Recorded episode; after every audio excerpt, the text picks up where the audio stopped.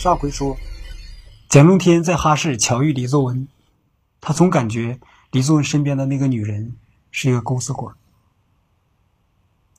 蒋中天啊，他感觉他有了一种特异功能，迷信上叫开天目，科学上叫第六感。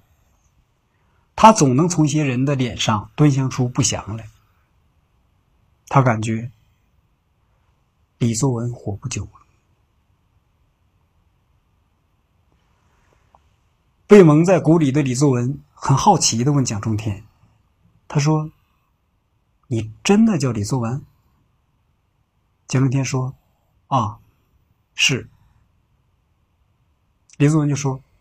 在哈市啊，经常有人打着我的旗号骗吃骗喝，所以呢，昨天啊，我的兄弟才下手打了你。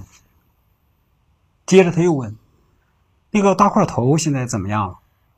蒋中天说：“哪个大块头啊？”李宗文说：“就是打我的那个。”蒋中天说：“哦，他呀，他死了。”说到这儿，蒋中天啊，情不自禁的抬头看了那个女人一眼。他发现，那个女人的眼波动了一下，就好像最深的水底钻进了一条蛇。别人很难捕捉到这种眼神，但是蒋中天捕捉到了。他见蒋中天抬头看他，他就把脑袋低下来去吃虾了，头发挡住了他的眼睛，或者说，他把他的眼睛藏在了头发里。这个李作文啊，不抽烟，他也不喝酒，一直是那两个兄弟陪着蒋中天在喝酒。大约一个半小时之后，吃完了，他们走出了顺天酒楼，在门口的时候，李作文对蒋中天说：“说兄弟，以后啊，在哈市有什么难处，给我打电话。”然后他就走向了路边的一辆黑车。那两个兄弟和那个女人跟他一起走，那个女人走在李作文的右侧。蒋中天啊，回想一下，这个女人好像一直在李作文的右侧，他就敏感的想起了照片上的那个女人也站在宏源的右侧。这两年来，蒋中天在哈市没有亲戚，没有朋友。没有人关心他，所以呢，李作文的最后一句话，让他心里感觉很温暖。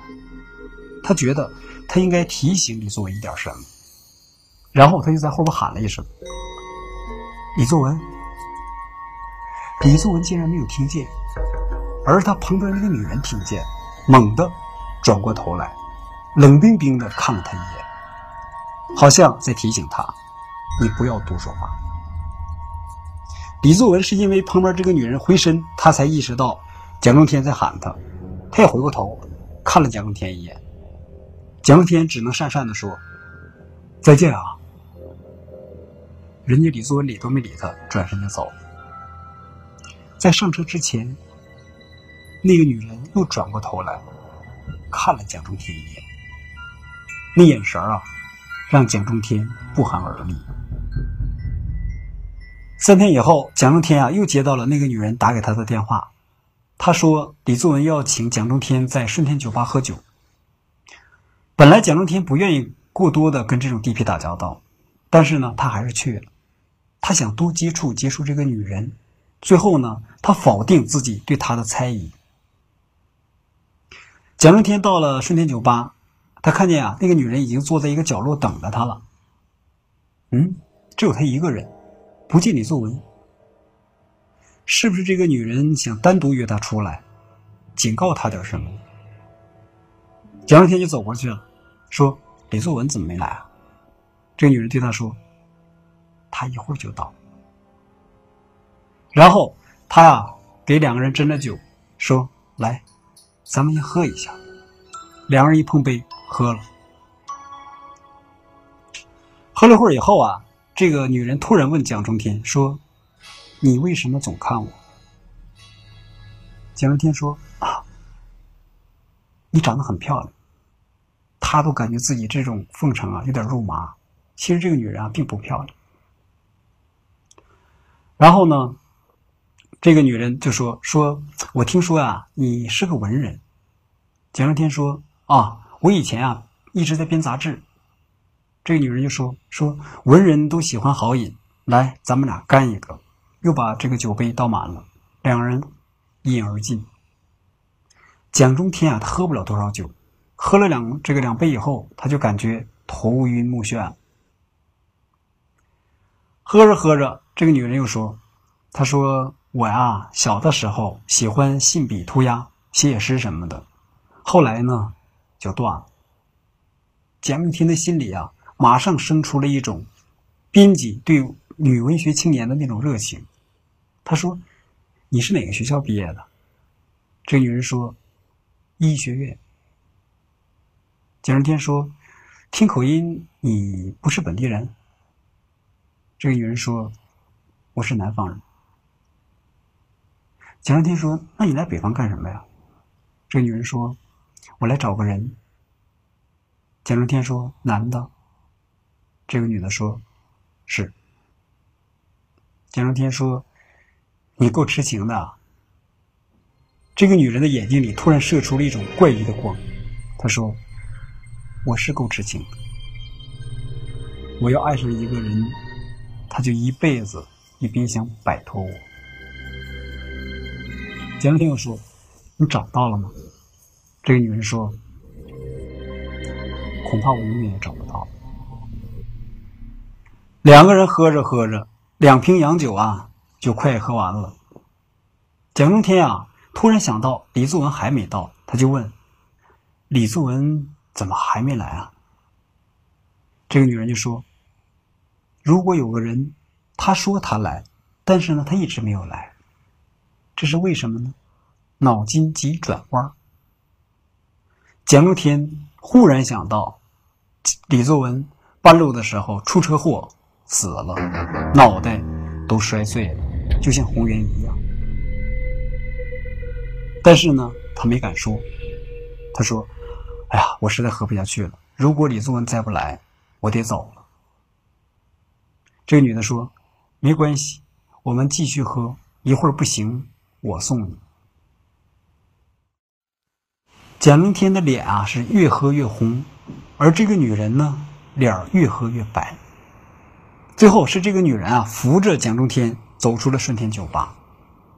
正巧门口有一辆白色的出租车，两个人就钻进去了。这个女人就问蒋中天：“说你住在哪？”蒋中天说：“怀柔公寓。”他说话已经口齿不清了。然后车就开动了。蒋中天呢，他实在醉的不行了，他就靠在了这个女人身上。这个女人啊，满身香气。蒋中天感觉到骨头都酥了，他很快就昏昏沉沉的睡过去。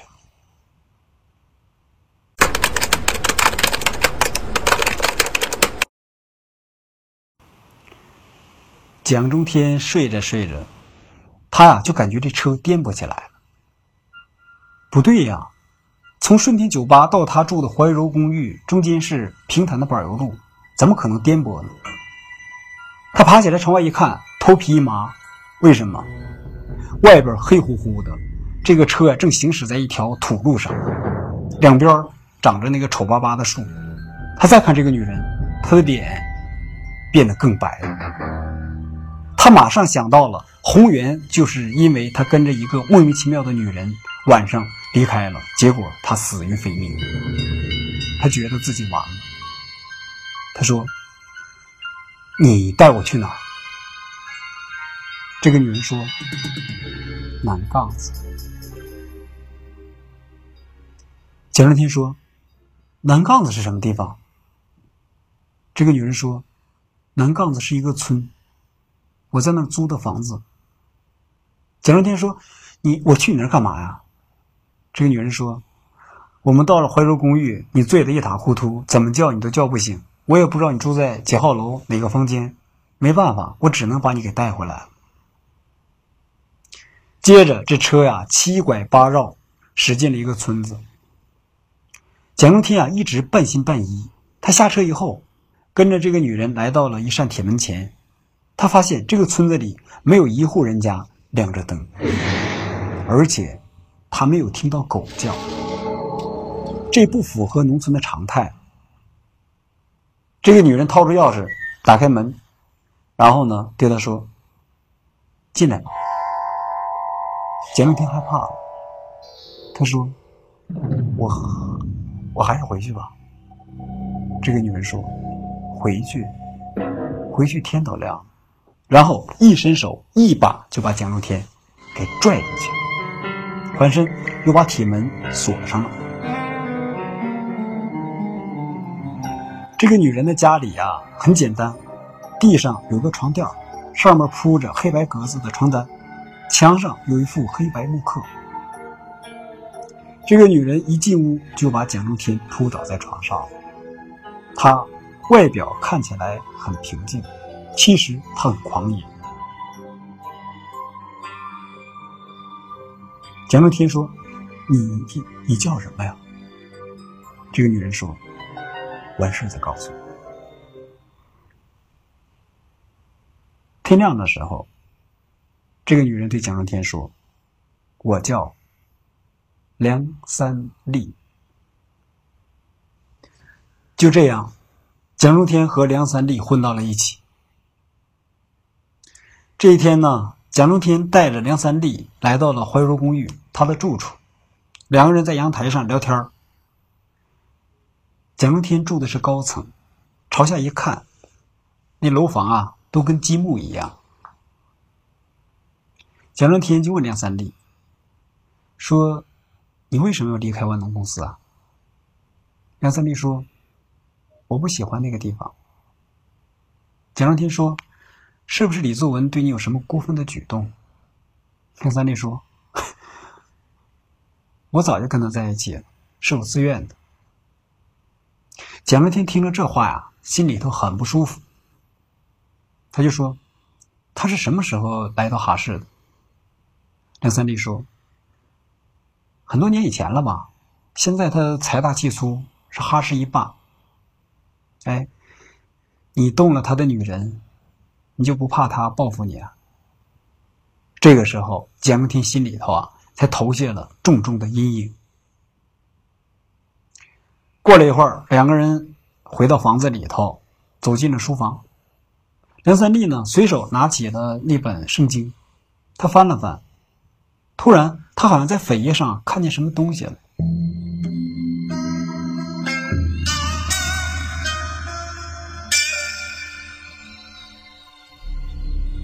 红原听了这话，蒋中天呀，全身一震。他过去一看，果然上面签着“红原”两个字。他这才意识到，他把书啊给拿错了。当年的时候，他和红原每个人买了一本圣经，然后都放在公司里头。他逃离公司那天，太匆忙了，他把红原的书给拿过来了。要不然，那里头为什么？突然出现了红源的照片。蒋中天销毁了红源所有的东西，但是最后还剩下了这本圣经，好像红源是没法根除的。梁三立问：“这个红源是？”蒋中天说：“哦，他是我一个哥们儿。当年啊，我们每个人买了一本圣经。后来呢，我离开他的时候，把书拿错了。”把我的书放在他那儿了，把他的书拿到我这儿来。可是呢，我这哥们儿啊死了，这个书啊，估计再也换不回来。梁三立说：“是不是昨天晚上吃饭的时候你提到的那个人？”蒋中天说：“是。”梁三立突然很怪的笑了一下。那么，他的那本书就成了他的遗物。你的这本书也算是他的遗物啊！听了这话，蒋中天啊，觉得心里头怪怪的。后来，蒋中天就对梁三立讲解了他和宏源的友谊，讲到动情处，蒋中天的眼圈还湿了。说到了宏源之死，这个梁三立啊，好像很感兴趣。他说：“他是怎么死的？蒋天说：“他呀，他的车掉进了山谷底下，摔死了，脑袋都摔碎了，哎，特别可怜。当时呢，是一个女的开车，一直到现在都不知道这个女人到底是谁，因为这个女人啊也摔得血肉模糊，脸啊根本看不清是谁，她的身上也没有身份证。”听到这儿，我们的梁三立突然哈哈大笑。哈哈哈！哈蒋乐天说：“你笑什么呀？”梁三立说：“如果把这个女人的脸能够复原，请医生给她一点点的复原，恢复她的本来面目，你会觉得你更公平。”蒋乐天说：“为什么？”梁三立说：“你说。”就在这天夜里，蒋中天做了一个怪梦。他梦见自己走在一个黑乎乎的世界里，道路两旁全是荒草。冷风吹过来，那些草啪啦啦响，就显得有几分阴森。有一只老鼠从荒草中蹦蹦跳跳跑出来，它说话了：“你去哪儿啊？”蒋中天竟然没有害怕。好像在梦里，他就置身于一个童话世界中。他说：“我去听书房。”他也不知道自己为什么这样说。这个老鼠又说：“你还回去吗？”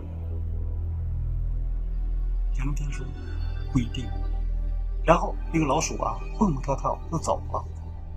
蒋中天发现这只老鼠啊有六条腿，因此它的速度更快，钻进荒草之中。他就不见了。那条路果然把蒋中天送进了一个停尸房。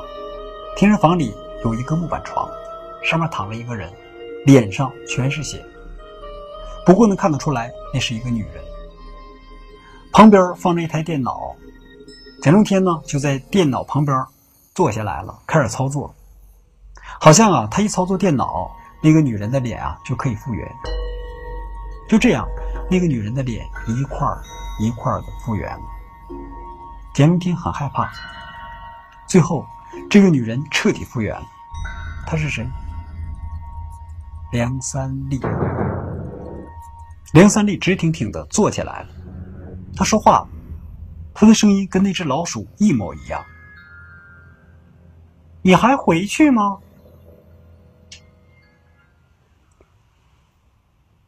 下次啊。我们接着说。